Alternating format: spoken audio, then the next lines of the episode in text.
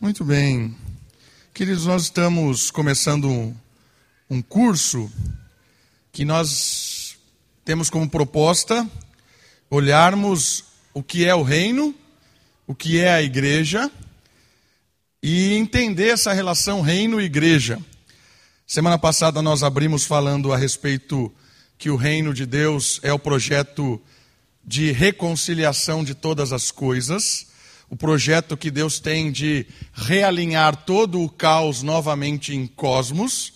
Se você quiser usar a terminologia antiga, hebraica, desalinhar aquilo que foi desalinhado, perdão, realinhar em shalom, em paz. Conceito de paz do Antigo Testamento é o conceito de harmonia, de ordem, de equilíbrio. Todas as coisas foram criadas em shalom, no Novo Testamento, como a influência é grega, o conceito semelhante é o conceito de cosmos. Quando se fala em cosmos no Novo Testamento, ah, na cultura grego-romana, cosmos dá essa ideia de harmonia, de equilíbrio, e todas as, as coisas, as criaturas, quando elas estão alinhadas no universo, cosmos. Então a ideia é o seguinte: projeto de Deus, depois do pecado, é reconfigurar Shalom, reconfigurar cosmos, porque foi tudo criado em cosmos, em Shalom, e o pecado começou a desalinhar, e o oposto dessa, desse estado inicial é o oposto catastrófico da morte. Então a morte começou a desalinhar todas as coisas possíveis da criação, tudo. E aí a promessa de Deus de realinhamento, vamos voltar à ordem inicial. Por isso que Deus vem trabalhando lá desde Adão já anunciou isso, quando amaldiçoa a serpente, naquela maldição há uma, uma promessa de redenção, uma promessa de realinhamento cósmico, e a partir de então Deus vem segurando a, o efeito morte até o envio do Espírito. E quando o Espírito vem, vem no reino de Deus, há um empoderamento do povo para que seja possível cada indivíduo, por meio das suas mãos, do seu viver, empossado, né, ou apoderado pelo Espírito, realinhar todas as coisas. Isso é o reino de Deus. O reino de Deus é o poder do Espírito em você, em mim, para reconf é, reconfigurar, é, realinhar, é, reconciliar todas as coisas por meio da nossa vida, das nossas ações, com a ética do reino. Percebe o que é o reino? O reino, então, é o Espírito agindo em nós para alinhar todas as coisas que nós tocamos, ou que nós fazemos, ou pensamos, com a ética do reino, a ética de Deus. E o que é a igreja? A igreja faz parte do reino. A igreja, como a gente disse, ela é uma, um grupo, um povo de Deus que está dentro desse projeto. E a igreja, como ela faz parte do projeto de Deus do reino, ela também tem algumas finalidades específicas quando a igreja se reúne, ela se reúne para algumas atividades específicas, como a família. A família é uma esfera dentro do reino. O comércio é uma esfera dentro do reino. O entretenimento é uma esfera dentro do reino. E a igreja é uma esfera dentro do reino. E a igreja tem alguns propósitos específicos. E nós começamos, antes de falar do, do reino em si, nós começamos a falar primeiramente da igreja. E a igreja tem algumas características especiais. E aí nós vamos começar hoje de novo retomando o texto de Pedro, que é a nossa base da semana passada. Algumas características da igreja. Se você tem a sua Bíblia, primeira carta de Pedro, capítulo 2, versículo 9 e versículo 10 vão nos ajudar a pensar sobre a igreja dentro do reino. E aí a gente está construindo a ideia. Eu quero que todo mundo saia daqui depois desse curso entendendo as, as diferenças de igreja e reino. Porque se a gente não entende essa diferença, a gente acaba cometendo alguns erros é, estranhos na nossa vida. A gente quer que a igreja, a gente quer que a nossa casa seja administrada igual à igreja, que o nosso comércio seja administrado igual à igreja, que a igreja seja administrada igual ao nosso comércio, à nossa empresa. Essas misturas de esferas na sociedade são perigosas. Não é a igreja que tem que ir para a minha casa, não é a minha casa que tem que vir para a igreja, é o reino que tem que dominar todas as coisas. É a ética do reino, é a moral do reino, as virtudes do reino. Percebe a diferença? A gente vai organizando mais isso e vai ficando mais claro para você entender e perceber que essas diferenças são muito importantes. Mas vamos falar de igreja primeiro. Estão comigo? Olha só os dois versículos, o 9 e o 10. Você é convidado a participar, tá bom? Se você quiser perguntar, se você quiser acrescentar, se você quiser questionar. Ah, uma coisa que eu disse semana passada, eu sempre vou incentivar você a participar com um texto bíblico, certo? Então, ah, eu tenho uma opinião sobre isso. Embasada em quê? Eu sempre vou perguntar isso para você. Certo? Você lembra algum texto bíblico que fala isso que você está dizendo? Para que a gente possa forçar a basear os nossos pensamentos teológicos a partir da Escritura. Uma coisa muito comum que às vezes a gente faz e é perigosíssima, a gente baseia a Bíblia nos nossos pensamentos teológicos. Então eu creio em algumas coisas por algum motivo, ou porque eu fiz parte de uma igreja há muito tempo, ou porque alguém me ensinou quando era pequeno, e aí eu tenho alguns conceitos teológicos, e aí eu vou para o texto e eu forço aquele texto para encaixar no conceito teológico que eu tenho. Ah, esse texto aqui está dizendo sobre isso. Não, mas peraí, o texto não está dizendo sobre isso. Está sim. Você usa a sua teologia para fazer o, o texto encaixar naquilo que você está dizendo. O desafio é o oposto é que a nossa teologia, o que eu penso, a minha interpretação da Bíblia, brote do texto. Certo? Então, olha só que desafio interessante. Toda vez que a gente for opinar sobre alguma coisa, em base num texto bíblico. Olha, esse texto bíblico não está dizendo sobre isso, não está acrescentando sobre isso, isso aqui vai forçar a gente a crescer em termos da Escritura Sagrada. Ok? Olha lá, vamos lá para o texto bíblico então. Quem somos nós como povo, como igreja?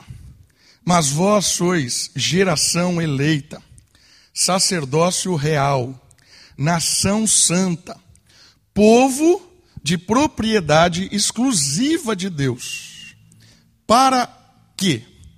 Qual é o propósito da igreja? Para que anuncieis as grandezas daquele que vos chamou das trevas para sua maravilhosa luz. Antigamente, vocês não eram povo. Agora vocês são povo de Deus.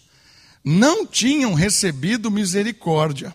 Agora receberam ou recebestes misericórdia. Semana passada nós começamos a falar do primeiro atributo que aparece no texto, que o povo de Deus, a igreja, ou o povo de Deus instrumental do Antigo Testamento, Israel, é uma raça eleita, um povo eleito. Algumas diferenças. A gente trabalhou o conceito de eleição semana passada e eu espero que ficou claro para você uma questão importante. Toda vez que a gente ouve a palavra eleição, a primeira coisa que a gente pensa é em quê? Em justificação. Deus me salvou, me elegeu para me perdoar, para me levar para o céu. Não é esse o conceito inicial de eleição. Mas a gente tem a tendência a achar isso tem, tem pessoas que têm medo da palavra de eleição, né? Fala eleição, já faz sinal da cruz. Por quê? Porque acha que eleição é Deus escolhendo pessoas. Ó, você vai ser salvo, você vai para o inferno. Você vai ser salvo, você vai para o inferno. E não é essa a ideia de eleição. Por quê? Porque a ideia de eleição é Deus escolhendo um povo, chamando um povo para o propósito de reconfigurar o cosmos. Certo? Então a eleição tem essa conotação inicial. É claro que existem projetos individuais de salvação, de justificação, mas, em princípio, quando a gente pega o termo, o termo eleito, eleição, tem esse chamado, esse aspecto missional chamado para a missão, eleito para um propósito, eleito para fazer aquilo que Deus quer. Então, quando a gente olha para o Antigo Testamento, a gente pegou lá a ideia de Abraão, o seu chamado, a eleição de Abraão, a composição do povo, o povo sendo eleito para o propósito redentivo. Aí a gente começa a ver que Deus tem um projeto com aquele povo, para o povo ser usado no projeto redentivo. A eleição também de Noé, por exemplo. Às vezes a gente olha para Noé e pensa que Noé era um cara bonzinho que foi conquistou ali o direito de entrar na arca. Não, eleição do mesmo jeito. Todo mundo corrompido, e ali o texto diz assim: e Noé achou graça diante de Deus. Deus escolheu uma família para o seu projeto redentivo, para o seu projeto de realinhamento. E aí Deus vai trabalhando essa eleição. E aqui no Novo Testamento a gente vê isso também. Projeto de Deus de chamar um povo raça eleita, nesse sentido, para que esse povo cumprisse o propósito de Deus. Certo? Semana passada nós batemos bastante nessa tecla, entramos até no conceito de salvação, que é um, um tema, às vezes, difícil de, de lidar, né?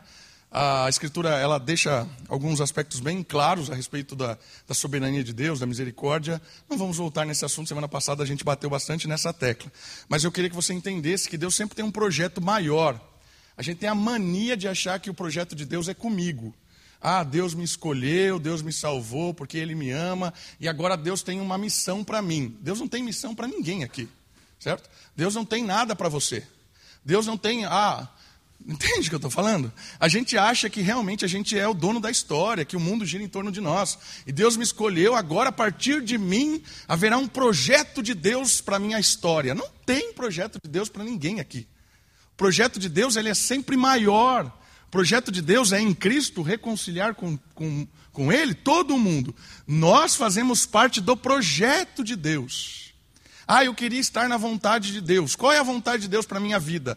Deus não tem vontade de Deus para a sua vida. Deus tem a vontade de Deus para. A vontade de Deus é, re, é reconciliação cósmica. Você foi eleito para ser inserido na vontade de Deus. Percebe isso? Isso aqui é legal de perceber. De, ah, aí você não vai olhar no texto bíblico, olha, busque a vontade de Deus específica para você que Deus quer que você faça no seu trabalho. Continue caminhando no projeto de Deus para a sua família. Não tem isso na Bíblia. A ideia é o seguinte: quando você conhece o projeto de Deus para o mundo, a sua vida se alinha ao projeto de Deus. Qual é o projeto de Deus para as famílias? A sua se inclui aí. Qual é o projeto de Deus para os comércios? o seu se encaixa aí. Qual é o projeto de Deus para os namoros, para os relacionamentos interpessoais, para a amizade? Qual é o projeto de Deus para isso? O seu se encaixa ali, certo? Então, a, a gente tem que parar com essa ideia de que Deus é, tem um projeto específico para cada pessoa. Não é essa a ideia. Então, eleição envolve o aspecto de Deus como um todo, certo? A outra palavra que aparece aí, e aí nós vamos dar mais ênfase hoje, é a palavra sacerdócio real. O que significa que o povo de Deus, a igreja, é um sacerdócio real. Assim como Israel, Êxodo capítulo 19, 5 e 6, também Israel era um povo sacerdócio, sacerdote, a igreja é constituída de sacerdotes que, sacerdotes que servem ao rei. Qual é a função do sacerdote? Que é muito legal de perceber na história da igreja. Vamos voltar um pouco, antes da, da igreja, vamos olhar o povo de Deus. Qual era a função sacerdotal do povo? Para que serve um sacerdote? O sacerdote exerce um papel chamado pontífice. Da onde vem o nome Pontífice Universidade Católica, né? Daí que vem essa palavra pontífice, PUC, significa isso. O que é pontífice? Pontífice é uma ponte entre o espiritual, o eterno, com o terreno. Pontífice é um portal que liga a realidade humana com a realidade transcendente. É aquilo que liga o céu para a terra. É o pontífice, é a ponte, é o, o, o cerne que faz isso. Israel era um povo de sacerdotes. Por meio de Israel, a luz de Deus viria e ecoaria para todos os povos. Essa é a ideia do sacerdócio real de Israel. E ali em Israel havia um, um povo específico, uma, uma família específica chamada de levitas, e os levitas eram os sacerdotes, eles exerciam o tempo todo essa função sacerdotal. Enquanto as outras tribos cuidavam, administravam a terra, cuidavam da proteção, da ordem, ah, da expansão, do da, da, da relacionamento é, internacional de Israel, vamos dizer assim. A função da família sacerdotal, a família levítica, era fazer esse papel pontífice.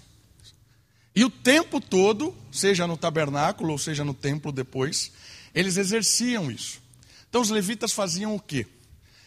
Limpavam o templo, o sacerdote, o, ah, me fugiu o nome do, do templo móvel lá. Tabernáculo. Limpavam o tabernáculo, né? faziam sacrifício, ensinavam a, a, a lei, a Torá, tudo, tocavam, cantavam, tudo, certo? Então, a ideia de levita não é só músico, como às vezes as pessoas dizem, ah, sou levita na igreja. Não existe levita hoje. Né? Levita, os levitas faziam tudo, porque era o papel pontífice. Percebe? Então, olha só. O farol era guiado para todos os povos. Os outros povos chegavam até Israel, e quando eles chegavam até Israel, o que, que eles encontravam? Eles encontravam um canal para saber quem é Deus, o que Deus está fazendo nesse mundo, qual é o projeto de Deus para a história redentiva. E aí encontravam um sacrifício que perdoava os seus pecados. Israel acontecia isso. Cristo, com a obra de Jesus, há uma, uma, uma diferenciação. Porque Jesus traz o reino, traz o Espírito. E o Espírito de Deus sai do templo e habita em cada pessoa. E cada pessoa, agora como templo, essa união das pessoas formam o povo, formam a igreja. E cada pessoa é um sacerdote e a igreja é um sacerdócio. Por isso que ah, Pedro fala que nós exercemos o sacerdócio real. Que isso quer dizer na prática? Na prática, a igreja tem um papel de anunciar para o mundo, de apontar para o mundo, de puxar para o mundo o povo que está perdido. A igreja hoje é esse pontífice. Agora, a igreja vai até os povos e aponta para o alto. A igreja vai até os povos e anuncia as virtudes daquele que nos chamou. Como diz aqui, né, o texto bíblico. Ele, a, a igreja, ela anuncia as a grandeza daquele que nos chamou das trevas para a sua maravilhosa luz. Esse é um dos papéis fundamentais da igreja. Exercer o sacerdócio, mostrando ao mundo qual é a direção correta. E aí é mais legal ainda. Por quê? Porque você é um sacerdote, eu sou um sacerdote. Em que sentido? Nós temos o sacerdócio universal, como nós falamos já. Então isso quer dizer que o Espírito habita em você e em mim, e aí exerce a questão da reconciliação com Deus no, no âmbito do reino. Quando você vai para a sua casa e você é um pontífice, porque você tem esse portal, aberto no seu, no seu íntimo, e esse portal aberto no seu íntimo se chama coração, o coração que Deus destrancou, lembra? Nós éramos, o nosso portal espiritual estava fechado, porque era um portal de pedra. E esse portal de pedra nos impedia de ter um relacionamento com o Deus eterno. Mas o Espírito veio e tacou fogo nesse portal, que era de pedra, e agora pulsa espiritualidade houve um, fogo espiritual no coração, e a partir desse fogo espiritual, o coração se torna o nosso, o nosso portal. E aí, o Espírito de Deus, por meio do seu coração, traz a glória de Deus para as coisas que você faz. Isso é sacerdote. Então você leva as pessoas até Deus anunciando o Evangelho, anunciando o Espírito, e o Espírito de Deus pode tocar o coração dessas pessoas e quebrar o coração de pedra, transformando em coração que pulsa o Evangelho, que pulsa o Espírito. E mais do que isso, esse canal, esse vínculo ligado que você tem com Deus direto, quando você chega a fazer qualquer coisa na sua vida, você toca, você age, você constrói, você se relaciona. Se o seu portal está íntimo com Deus, você é o sacerdote. Você leva Deus para as pessoas. Ah, eu quero ver Deus. Está em você. Você pode me apresentar Deus? Está aqui, nas minhas atitudes, na minha conversa, no meu olhar. Tem muito mais de mim ainda do que de Deus. Mas estou lutando aqui. Estou lutando para que seja menos de mim e mais de Deus. Percebe a ideia de sacerdote? Então, sacerdote é o povo nós somos sacerdotes nesse mundo, por isso a igreja é um referencial para o mundo, um referencial de como cuidar de todas as coisas, de como ser um exemplo na vida, como fazer as coisas direita. E você, indivíduo, é um sacerdote quando você está em cada lugar, porque aí você está dentro do reino de Deus, sendo levado pelo seu comportamento, pela sua palavra, pelo seu olhar, pela sua prática, pelo seu dia a dia. Essa ideia de sacerdote. Muito bem. A terceira palavra que aparece no texto é a palavra nação santa, formada por pessoas santificadas. E a nossa cidadania é celestial. Aqui é legal de perceber duas coisas. Vamos olhar Israel primeiro. Israel é o povo instrumental do Antigo Testamento, foi instrumento de Deus no Antigo Testamento. A santidade é o quê? A santidade é o referencial de luz. A santidade é o referencial de luz. E o que é a luz? A luz é o iluminar de Deus diante do efeito das trevas. A morte produz trevas. Toda vez que a morte chega num lugar, ela encobre, ela aprisiona. E esse encobrir, esse aprisionar, esse tornar escuro, cega as pessoas, e aí a morte começa a fazer com que essas pessoas e aquela situação seja administrada numa cegueira espiritual. A luz é o oposto disso. A luz é a glória de Deus brilhando com justiça, com santidade, com integridade, como era no Éden. No Éden, a glória de Deus estava em todo lugar, porque todas as coisas criadas, elas refletiam a santidade de Deus, a justiça, a harmonia de Deus. Mas com a entrada da morte, houve um escurecer, um afastar dessa luz em todo lugar. Então a santidade é a luz de Deus sendo espalhada quando ela chega por meio do Espírito. É aquilo que Romanos diz assim: todos pecaram e carecem da glória de Deus. Todos estão, por causa do pecado, mortos e necessitam de uma glória, de uma luz.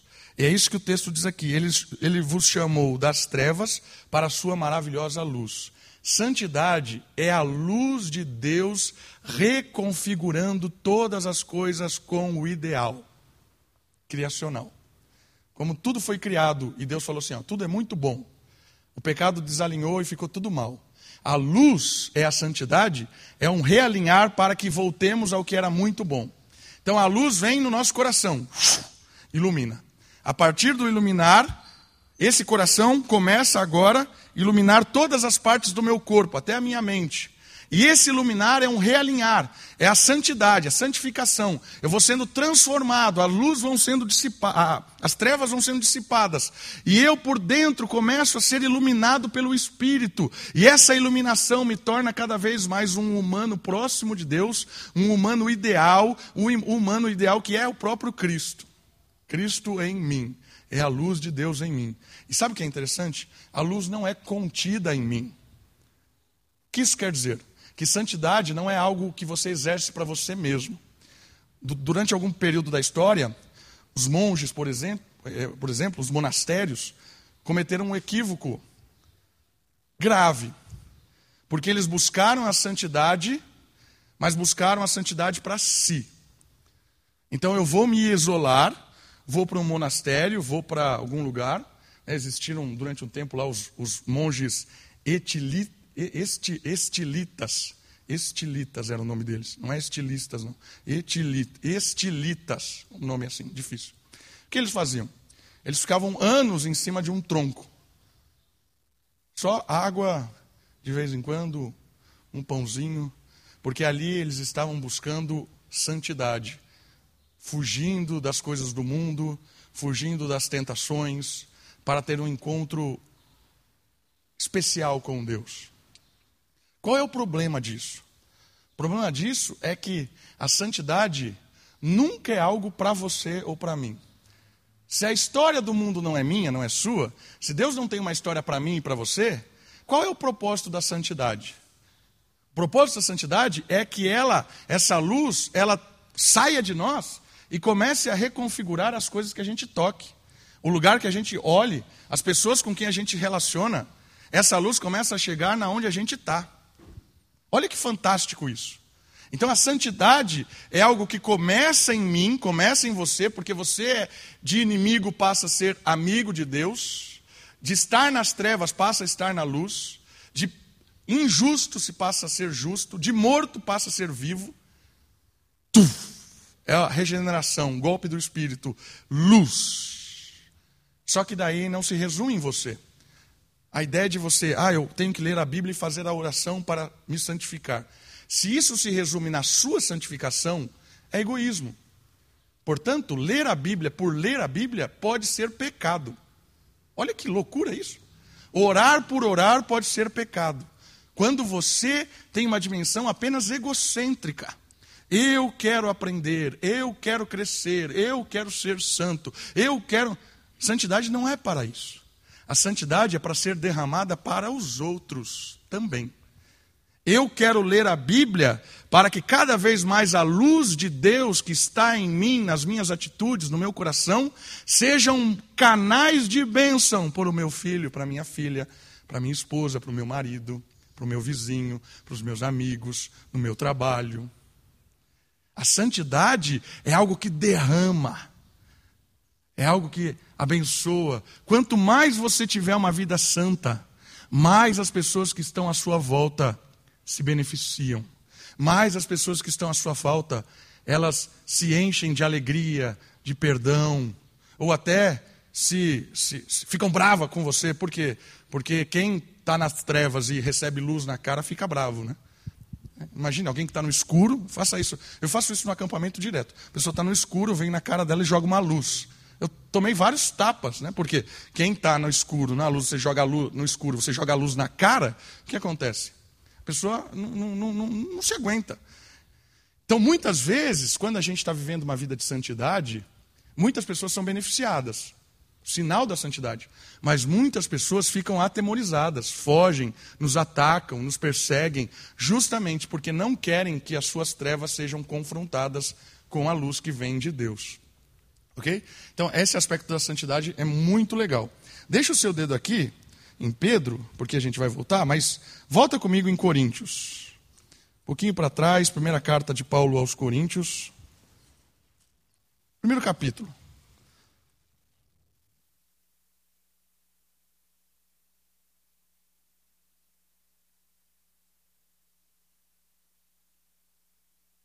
Olha só como Paulo começa essa, essa carta. Eu sou o Paulo, né, chamado para ser apóstolo de Jesus Cristo, pela vontade de Deus, e o irmão Sóstenes, à igreja de Deus em Corinto, aos santificados em Cristo Jesus, chamados para serem santos. Olha esse jogo que legal. Eles são santificados, ou seja, a luz de Deus mora neles, mas eles foram chamados para o quê? Para serem cada vez mais santos desenvolverem essa santidade que hoje mora neles. Vocês foram dotados pelo Espírito, abençoados com a luz de Deus, perdoados, reconciliados, amados, são povo de Deus. Eram inimigos, agora são amigos. Para quê? Para que vocês exerçam isso dia a dia. Chamados para serem santos, com todos os que estão em todo lugar invocam o nome do nosso Senhor Jesus Cristo, Senhor deles e nosso. Aqui tem duas coisas muito legais. Primeiro, a igreja que estava ali em Corinto era a igreja de Deus, mas não só eles.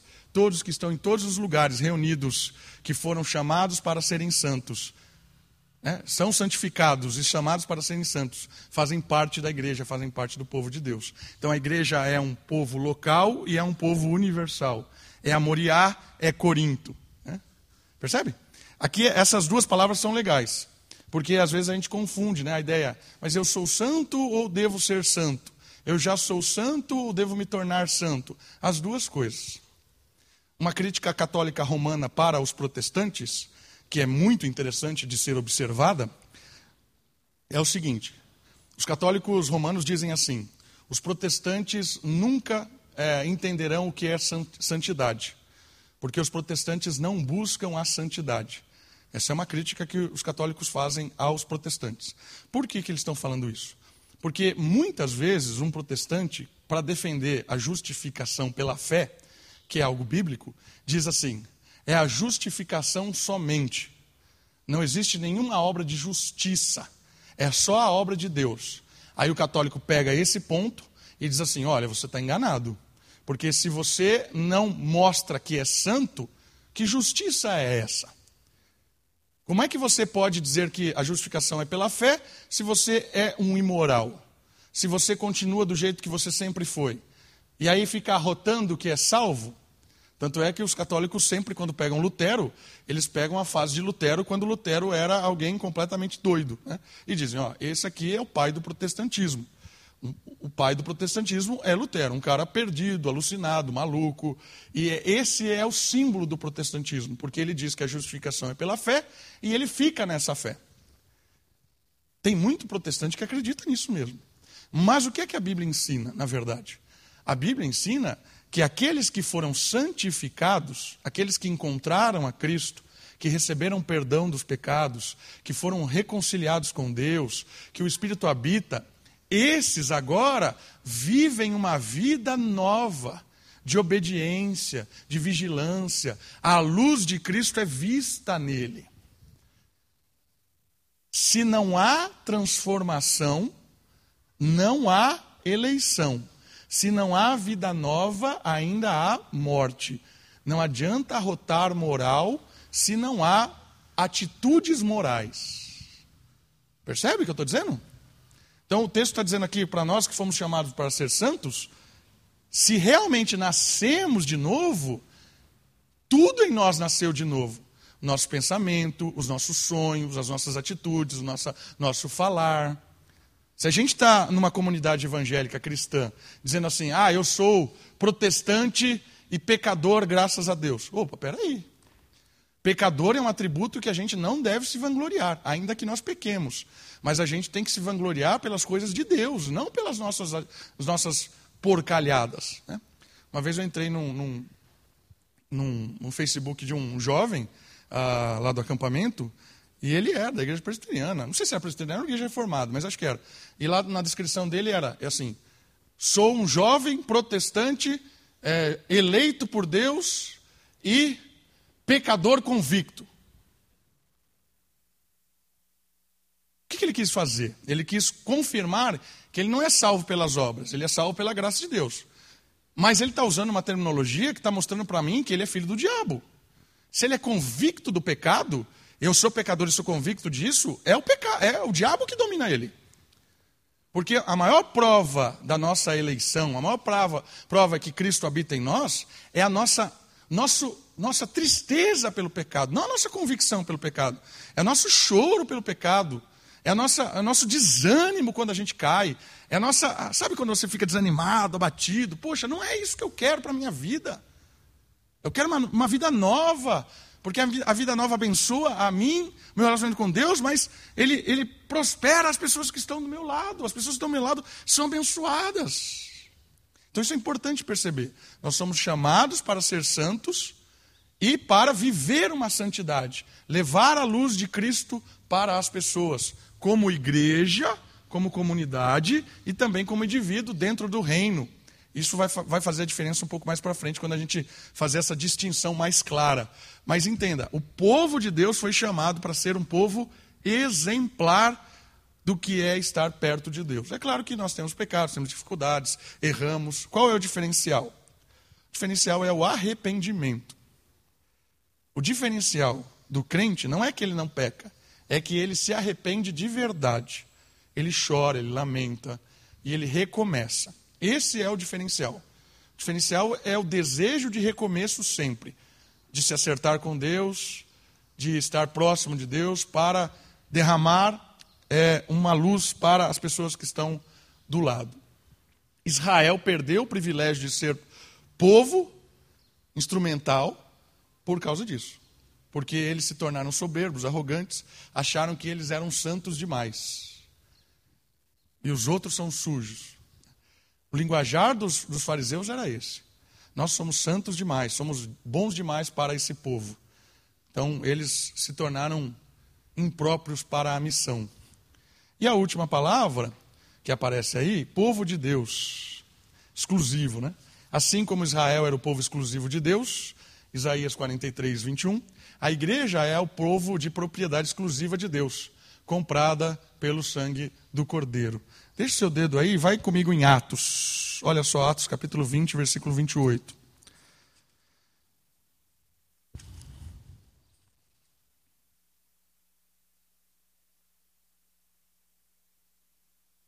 Atos capítulo 20, versículo 28.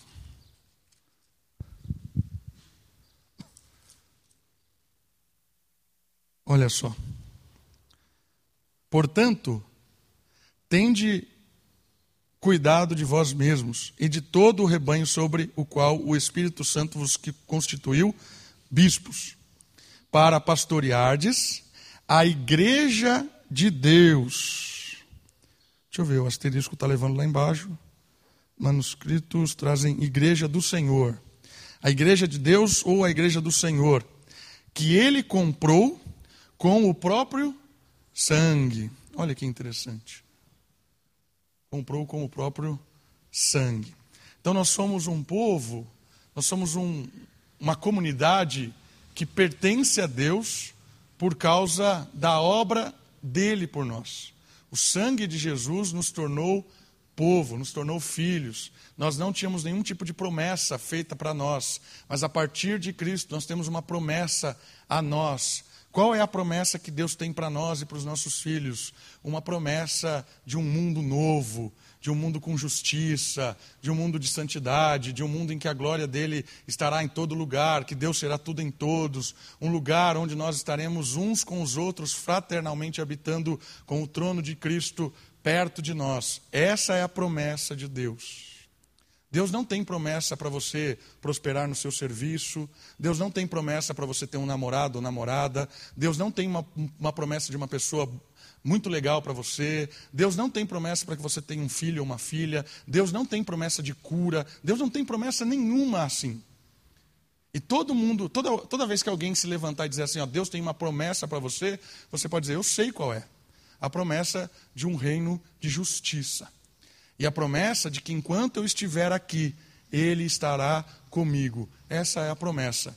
Enquanto vocês estiverem aqui, nesse mundo mau, nesse mundo sórdido, nesse mundo cheio de arrogância, de soberba, Ele estará conosco até a consumação dos séculos. Essa é a promessa da boca do dono da igreja que comprou com o seu próprio sangue.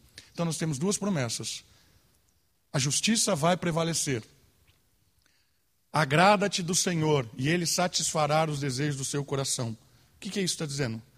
Faz o que é certo e o desejo do seu coração de justiça, que o Salmo 37 fala, vai ser satisfeito. Essa é a promessa de Deus. Um lugar justo. Continue fazendo o que é certo, porque o lugar justo vai prosperar.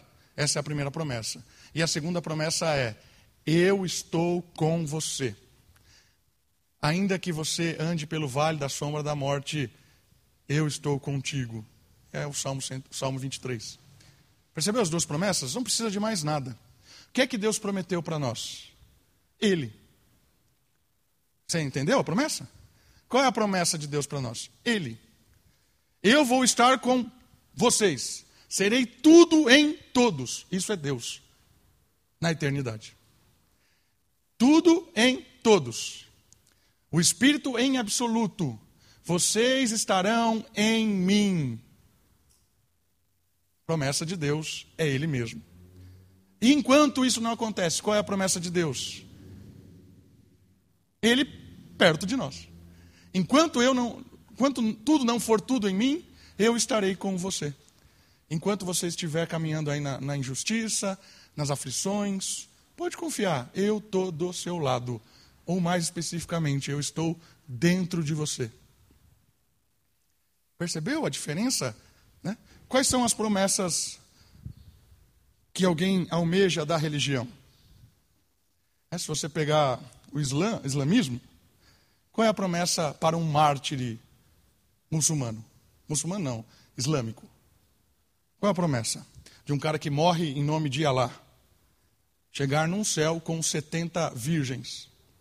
Não sei se isso é um céu ou é uma desgraça. Né? Que uma só mulher já é difícil, imagine 70.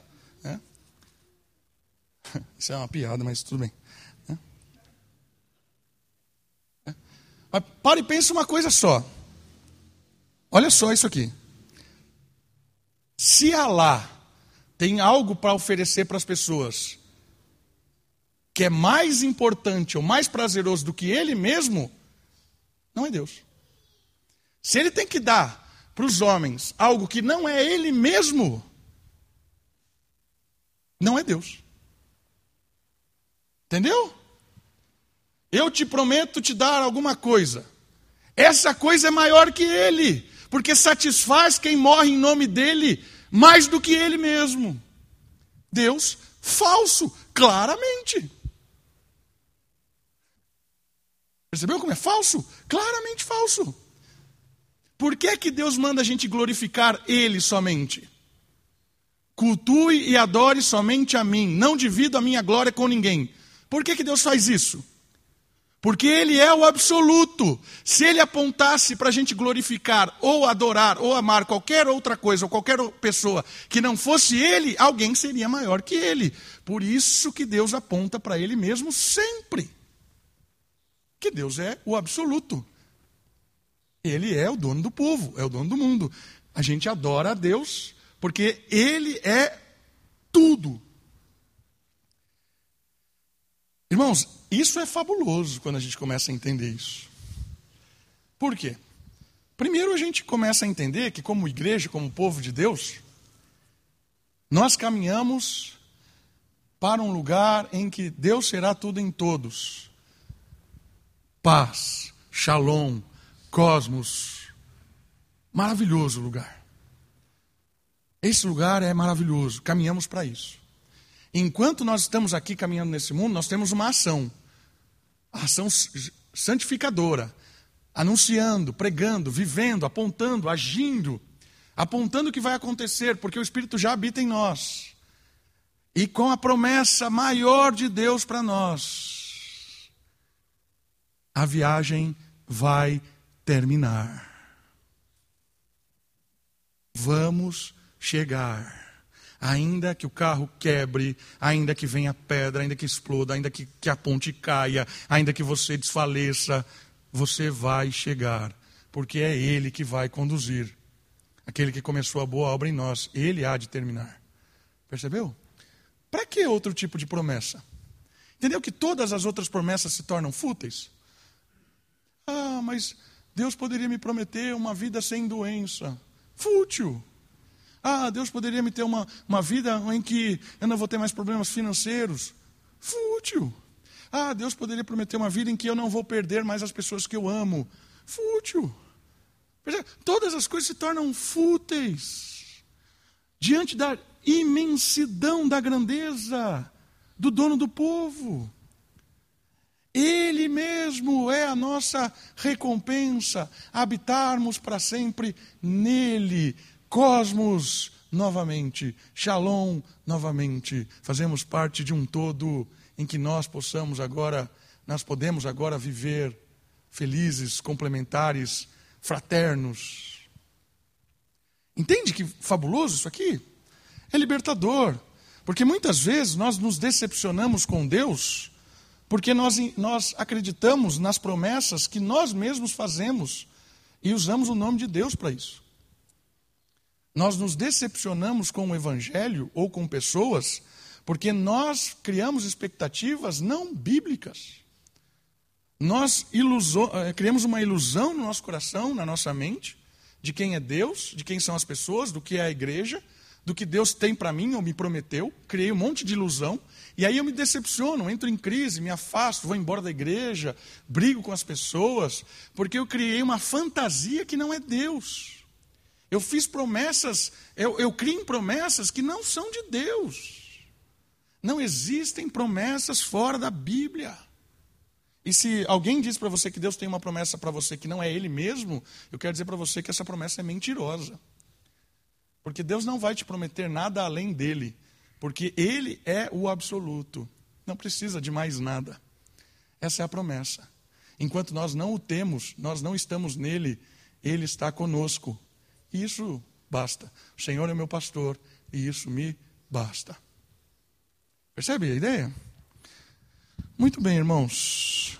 Terminando essa colocação sobre algumas características da igreja: raça eleita, sacerdócio real, nação santa, povo exclusivo de Deus, a fim de proclamar as virtudes daquele que nos chamou do império das trevas para a sua maravilhosa luz.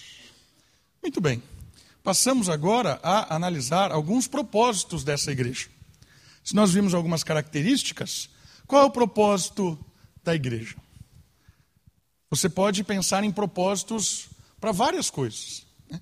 Qual é o propósito, por exemplo, é, da família? Qual é o propósito da, do exército? Qual é o propósito de um resort? Tudo tem um propósito e os propósitos é, têm as suas características próprias e têm as suas virtudes próprias. Vou dar um exemplo disso. Vamos supor, você tem a esfera de um exército e você tem a esfera de um resort. Duas esferas que estão na nossa sociedade. As virtudes e as características, o que é correto e o que é errado dentro dessas, dessas duas esferas são diferentes. Escuta isso. Por que são diferentes? Porque no exército, uma das características mais importantes, uma das virtudes mais importantes é a disciplina. Disciplina está quase no topo aqui, se não no topo. Então, se você está dentro da esfera exército, tem algumas características do exército. Disciplina é uma das virtudes que ela apresenta como característica do exército. Então, cinco horas, quatro horas da manhã, toca a corneta, começando o dia no exército.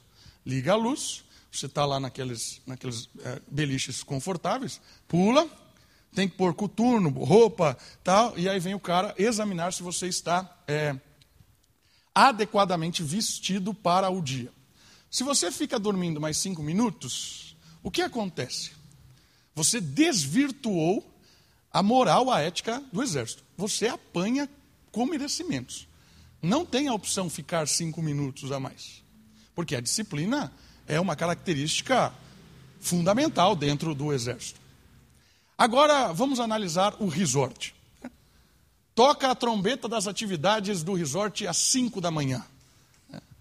Seus filhos já levantam animados, né? Se você tem filho pequeno. 5 horas da manhã vão começar as atividades. Disciplina não é top, né? Não é. Você pode chegar e falar assim: eu não vou acordar com essa corneta às 5 da manhã, porque eu não sou um idiota, certo? Eu estou aqui para dormir, né? vai lá, vai, pode ir, vai lá. Né? eu vou acordar com o toque do refeitório ao meio-dia, porque ali é importantíssimo dentro do resort. Porque qual é a característica mais importante no resort? Pelo menos na, na, no que eu entendo. É o descanso. O descanso está lá em cima. Se você vai no resort e é disciplinado, toca a corneta das 5 para as atividades, você acorda. Você não entendeu o que é um resort. Né? Você... Percebe como é diferente? Estar no resort e estar no exército é diferente, porque as características são diferentes, as importâncias são diferentes, virtudes são diferentes, disciplina e descanso estão em, em, em hierarquias diferentes. Por que eu estou dando esse exemplo? Porque a igreja é uma esfera social. E aí a gente tem que tomar cuidado, porque às vezes a gente não entende as características da igreja e quais são as virtudes, os, as coisas que são mais importantes ou menos importantes dentro da igreja. E a gente mistura. Às vezes eu pego a igreja, as atividades da igreja, e quero aplicar na minha casa. É a mesma coisa de eu pegar o exército e querer viver no, no resort. Porque a igreja tem características diferentes da família propósitos diferentes da família, missão diferente da família. Ambos, resort, exército, família.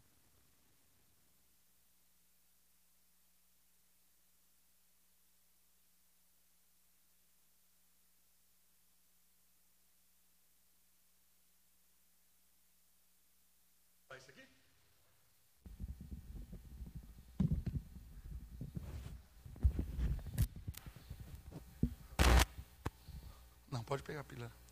Ah, estão debaixo do reino. O reino de Deus é que norteia o que é certo e errado, tanto no resort, quanto no exército, como na família, como na igreja. É o reino de Deus que diz o que é certo e o que é errado, dentro das características específicas de cada lugar. Certo? Então vamos lá. Vamos pensar um pouco sobre Quais são os propósitos da igreja? Por que, que uma igreja existe? Quando ela se torna igreja? O primeiro propósito da igreja é o propósito de cultuar a Deus, fazer o papel de levar a comunidade ao encontro com Deus. Primeiro ponto que eu quero destacar diferente aqui, de igreja e indivíduo. Alguém leia para mim 1 Coríntios 10, 31.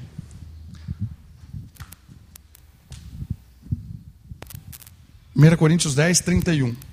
Bem alto aí, por favor.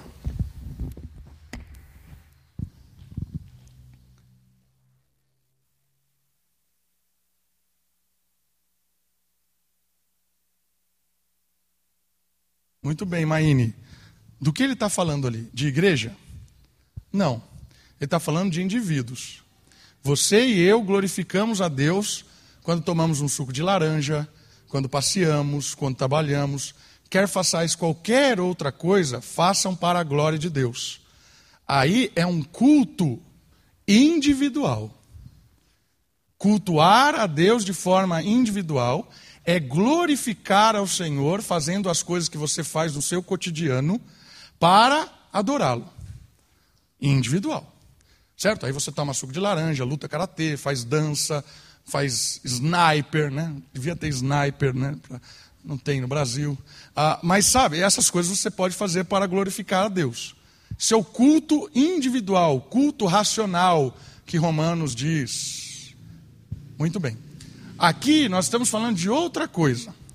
De outra coisa. Nós estamos falando do culto coletivo. Porque a igreja é o culto coletivo. É quando as pessoas se reúnem para prestar culto a Deus. É quando a igreja, quando a comunidade congrega-se. É aquilo que Hebreus diz: não deixai-vos de congregar. Congregar é juntar-se para cultuar a Deus. Por que essa diferença é importante? Porque quando eu me junto com outras pessoas para cultuar a Deus, eu tenho um coletivo. E esse coletivo deve ser facilitador para que todas as pessoas que estão juntas para esse propósito possam alcançá-lo de uma forma positiva. Então, se o propósito da igreja é cultuar ao Senhor, todo mundo que se reúne nessa igreja precisa cultuar ao Senhor de forma equilibrada. Por que, que eu estou levantando essa diferença? Porque eu não posso prezar pelo indivíduo no culto coletivo. Eu preciso prezar pelo coletivo. Por isso existe um princípio regulador do culto chamado congregacionalismo. Isso eu inventei, tá bom? O que é o congregacionalismo como princípio regulador do culto? A congregação é importante. Para que, que a congregação é importante? Para glorificar ao Senhor e edificação coletiva.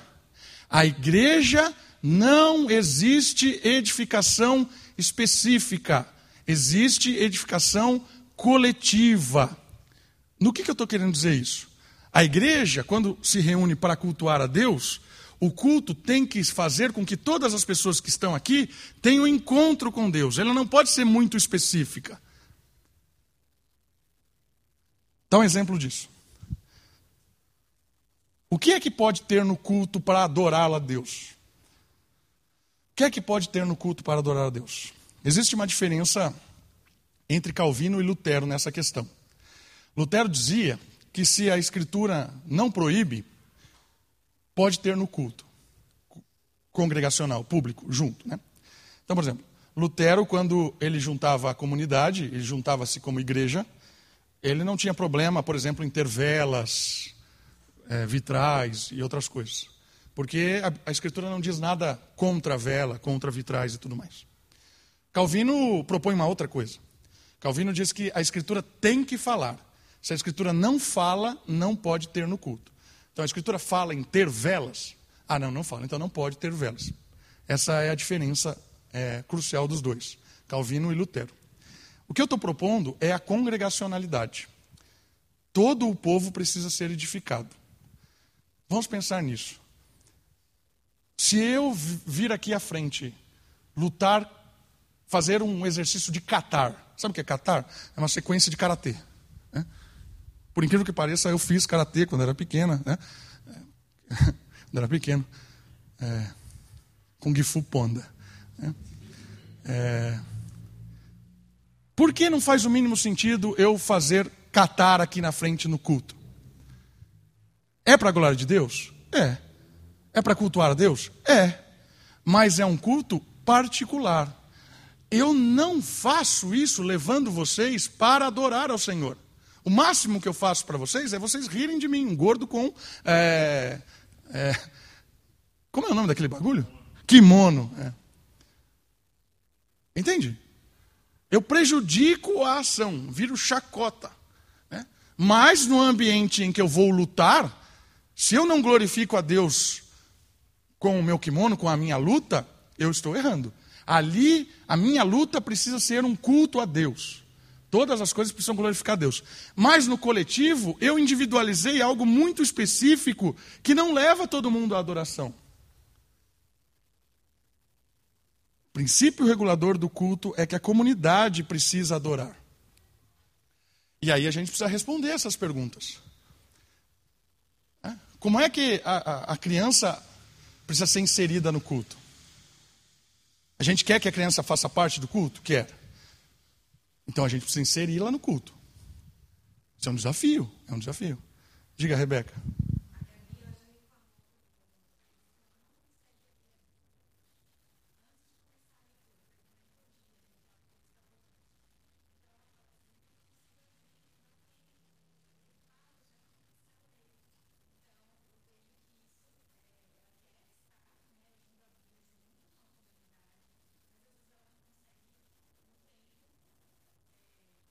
Abrir, assim, proposto. De inserir a, não só a criança, mas pessoas que estão chegando na igreja. Porque a, quem nasceu na igreja abre rápido. Né? E agora, cada vez menos, porque a gente tem celular. E o celular matou essa ideia de saber sequência de número. De, de, né? Certo? Isso é interessante, da gente perceber a facilidade aqui. É um, uma coisa legal para os presbíteros que vêm fazer a leitura, seminarista, os trainees, né? a gente ser sensível na hora que convida alguém para ler, é, eu também faço leitura, a, a ler a Bíblia, perceber se todo mundo realmente abriu a Bíblia onde a gente está convidando as pessoas a lerem. Integração, congregação. Percebeu? Isso é legal. Legal demais. A gente pode aplicar isso ao infinito. Ao infinito. Esse é o princípio regulador do culto. A congregacionalidade, onde todo mundo vai ser edificado, onde as pessoas vão ser inseridas no culto.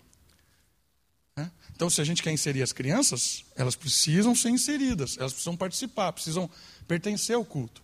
Se a gente quer inserir os idosos, a gente precisa ser sensível a aquilo que facilita a adoração dos idosos. Né? Às vezes a gente, é, mais contemporâneo, mais jovem, né, gosta muito, não odeia hino, né, inário. E às vezes os mais velhos gostam do hino. Precisamos, de alguma forma, inserir hinos para que os, os mais experientes possam fazer parte. Sempre pensando no coletivo. Isso aqui eu acho que é legal. Isso aqui vale, por exemplo, para um momento de adoração aqui. Nós vamos cantar. Para que serve isso aqui? Para a gente assistir, cantar, bater palma? Não. Para que a congregação cante. Se as músicas não facilitam a, o cântico, não é congregacional.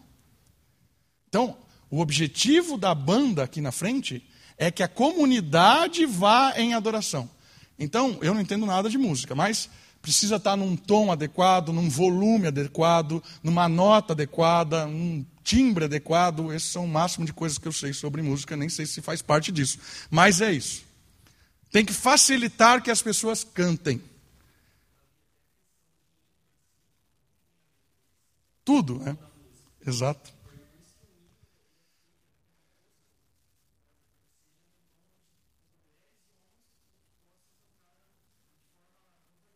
congregacional. Exato. Exatamente. Pegamos a música, mas leitura. Leitura bíblica. Se talvez a versão bíblica que nós estamos lendo está muito descontextual, precisamos atualizar. Tem gente que tem medo, né? Ah, essa versão da Bíblia, ela é sacra. Uma vez eu briguei com um cara que o cara dizia para mim que ao meio da revista e corrigida era a Bíblia inspirada. Aí chegou um ponto que eu falei, é beleza, é mesmo. Né? Não tem como argumentar. Entende? Não existe Bíblia em português inspirada. A gente precisa adequar, facilitar. Ou se você vai ler realmente uma Bíblia corrigida, inspirada, que você acha, pelo menos explique os versículos. Cousa. Né? O que é cousa? Não sei o que é cousa. Deve ser um bicho, um fungo, sei lá. Mas está lá nas Bíblias corrigidas, usa cousa, usa. Né? A gente precisa contextualizar a leitura bíblica, é, roupa. A roupa é importante? Claro que é. Como, quando que a sua roupa, num culto particular, é, coletivo, ela, ela é ruim? quando ela chama a atenção. Ou porque ela é insinuante demais, ou porque ela é completamente fora do contexto em que você está. Eu vou vir vestido de árabe essa noite. Né?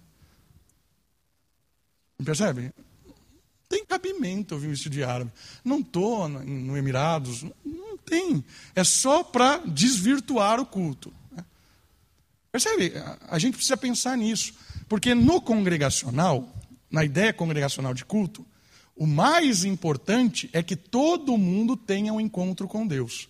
E eu tenho que ser um facilitador, como um prestador de culto, como faço parte da comunidade, eu tenho que facilitar, não chamar as pessoas para mim, para minha atenção, não ficar pulando, gritando, rodopiando para que as pessoas notem as minhas coisas. Não, eu tenho que fazer aquilo que Deus Quer, se você vai chorar, beleza. Levantar a mão, ajoelhar, bênção. Desde que a sua, o seu culto não chame a atenção. Por quê? Porque o centro da atenção é o quê? É a mensagem, é o encontro, é a congregação. Percebe? Isso aqui é muito legal. E aí a gente precisa perceber que todas as coisas eu faço para a glória de Deus catar, tomar sorvete, suco de laranja.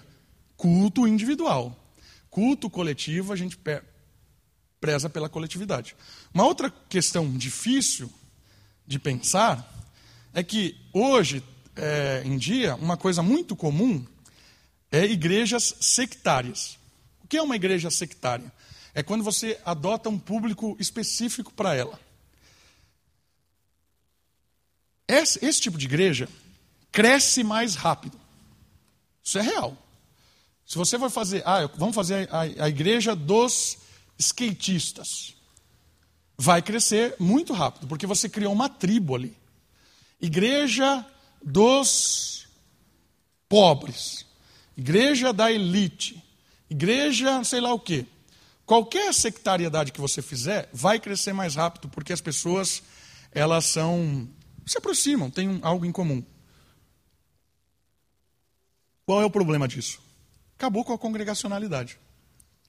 O desafio da igreja é que nós convivamos juntos, sendo muito diferentes. Percebeu?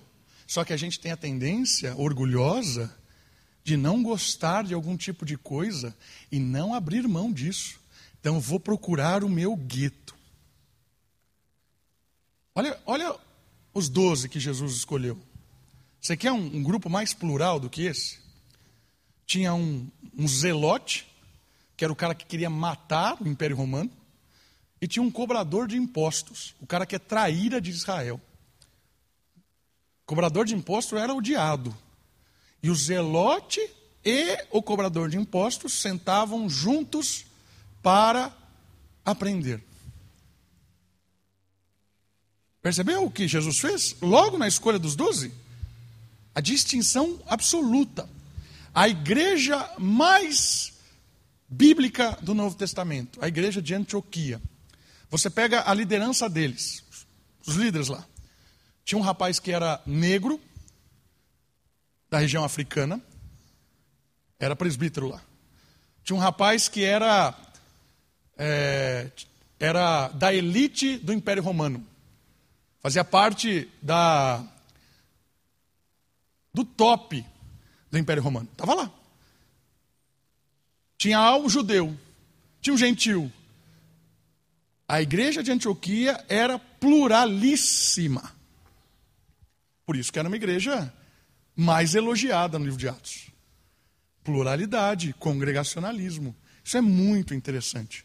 Então, isso aqui é uma lição muito interessante para nós pensarmos a respeito do culto a Deus. Por quê? É, eu não ia dizer essa frase, mas vou dizer, não se escandalize muito, tá bom? O culto, o culto, a, a finalidade última do culto não é Deus.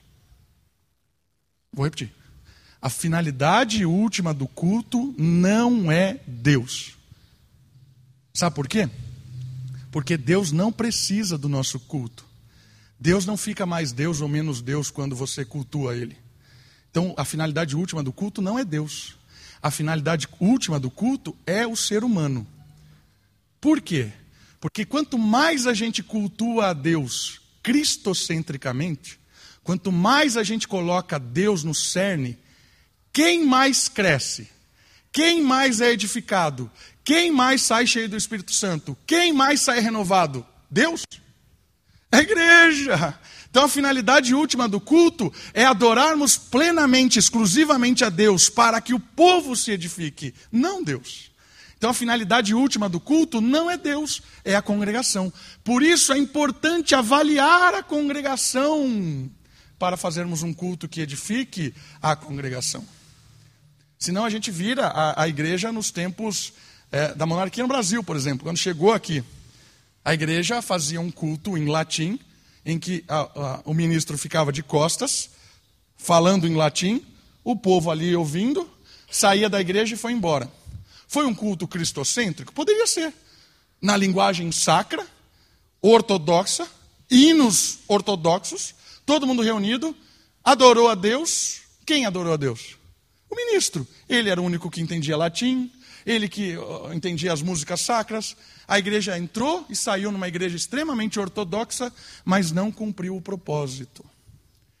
Então não adianta fazer um culto solene, oh, vamos cantar só salmos, e senta, levanta, todo mundo vem de terno e gravata, olha, todo mundo de terno, ninguém pode bater palma, não pode fazer não sei o quê, aí fica, senta. Sabe aquele negócio chato? É chato. Ninguém se edifica, aí sai e fala assim, é claro, nós cultuamos a Deus. Cultuar a Deus nada. Cultuou o ego de um ou outro que diz que essa é a maneira certa. O categorizador falou assim: o culto certo tem que ter terno, gravata, tem que ler não sei o quê. Aí você gosta desse indivíduo, ah, não pode ter bateria, não sei o quê. É o dono da igreja. É isso que nós estamos cultuando, é o dono da igreja, e não é Jesus Cristo. É alguém que criou uma categoria do que é o culto solene, ele se edifica. Aí a pessoa fala para ele, mas isso aí não está edificando ninguém. Você, o culto não é para você. O culto é para Deus. Mas ele faz parte da categoria, ele gosta daquilo. Conhece gente assim? Conheço vários. Cuidado para que eu não fique assim, você não fique assim. O culto tem que ser congregacional. Em alguns momentos você vai ser mais edificado. Em outros você vai ficar um pouco mais desconfortável, é normal. Quem aqui gosta de ficar fazendo gestinho com criança? Ah, vira, não sei o quê. Cara, não é legal fazer isso. Mas olha para a criança que está do seu lado, vendo você fazer isso. É ou não é legal? A criança não sai cheia. Caramba, que, que encontro bom com Deus. Meu pai fez já. Extraordinário, cara. Percebe? Então o culto é coletivo, às vezes é desconfortável, né? É, e, sabe, tem momento, tem, igual aquele momento que a gente faz, né? Tem gente que, ah, vamos sair, vamos, vamos é, nos abraçar. É, princípio lá de Tessalonicenses. O ósculo santo. Isso é culto público. Quando a gente reconhece a irmandade, quando nós. É, tem gente que não gosta de cumprimentar ninguém. Mas naquele momento vai ser um pouquinho mais desconfortável. Vamos lá, dá, pega no tranco aí, faz um joinha tal. Show de bola. Percebe? Eu abro mão de alguma coisa em benefício das outras, mas também eu sou edificado. Esse é o equilíbrio. Uma hora ou outra eu sinto um pouco mais de desconforto. Se você aqui na nossa igreja não se sente em nenhum momento desconfortável, venha falar, por favor, eu quero criar um desconforto para você. Porque não é possível, você tem que se sentir desconfortável em algum momento. Por quê? Porque é o momento em que a gente está levando aquela pessoa à adoração, alguém mais. Entende? É difícil a congregacionalidade. E é um desafio para nosso ego, para nossa arrogância, para nossa soberba, de querer impor aquilo que eu acho. O que eu torno categórico no culto.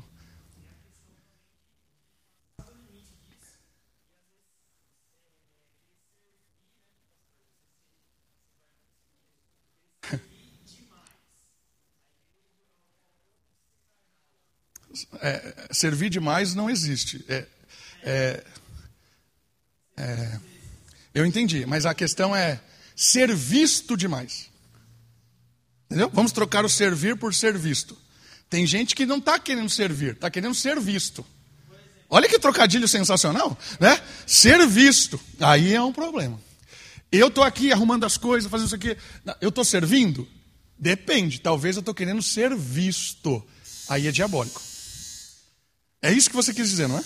Quando o servir se torna algo que é, que é muito mais uma aparência, muito mais externo. Eu estou fazendo aquilo, mas é, é, é, é ser graça. É, isso, não é? Ou não?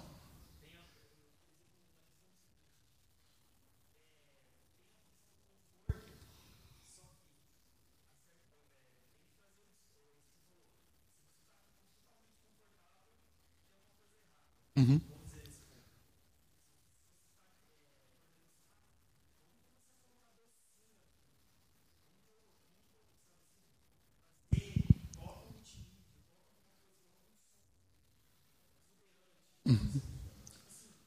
Perdeu a congregacionalidade do mesmo jeito. É, sim. Isso. É. É, exatamente. Por exemplo, uma forma de encher a igreja é distribuir sorvete. Né? Vamos botar aqui de sorvete, três, quatro domingos, nós temos criança aqui a rodo, distribuindo sorvete. É o ideal? Claro que não, entende? Então, eu entendo o que você está falando. A ideia do desconforto que eu digo, Roger, é a questão muito de gosto pessoal. Entende? Por exemplo, tem algumas músicas que eu gosto menos, ou pela batida, ou por alguma coisa. Mas tem um irmão que adora melhor a Deus com aquela música. Então eu fico desconfortável, não no sentido de que aquilo é errado, mas desconfortável porque aquilo não me agrada extraordinariamente. Mas em outro momento do culto me agrada mais. Aí o irmão que. Entende? Essa é a diferença. O mais velho se agrada de algumas coisas, o jovem se agrada de outra. Isso, é isso eu entender a importância dessa irmandade, de eu abrir mão de alguma coisa e não querer que o culto gire em torno do que eu acho. Né? Certo, irmãos? Chega de informação. Deus abençoe vocês. Bom domingo. Vamos orar para encerrar esse tempo aqui. Estou aqui para conversar se você quiser. Semana que vem a gente continua falando sobre o ministério de culto a Deus, ou o propósito de culto. Se você pode ficar de pé, fique de pé. Vamos agradecer a Deus, vamos orar. Pai querido, muito obrigado. Obrigado por esse tempo precioso. Obrigado pela tua palavra que é edificante. Obrigado pela tua palavra que nos orienta. Tenha misericórdia de nós, nos dê um bom domingo e que nós possamos lutar plenamente para ter uma igreja aqui em que o outro é mais importante do que nós mesmos, ó Deus. Que nós possamos ter o coração de servo, de verdade, servir ao outro e que nós possamos querer cada vez mais que o Senhor seja ah, engrandecido no nosso meio, seja uma comunidade unida, fraterna, que possamos constantemente é, nos livrar do pecado e nos aproximar mais do Senhor. Deus, nos dê um bom domingo, oramos no nome de Jesus. Amém. Deus abençoe, irmãos. Tenham um bom domingo.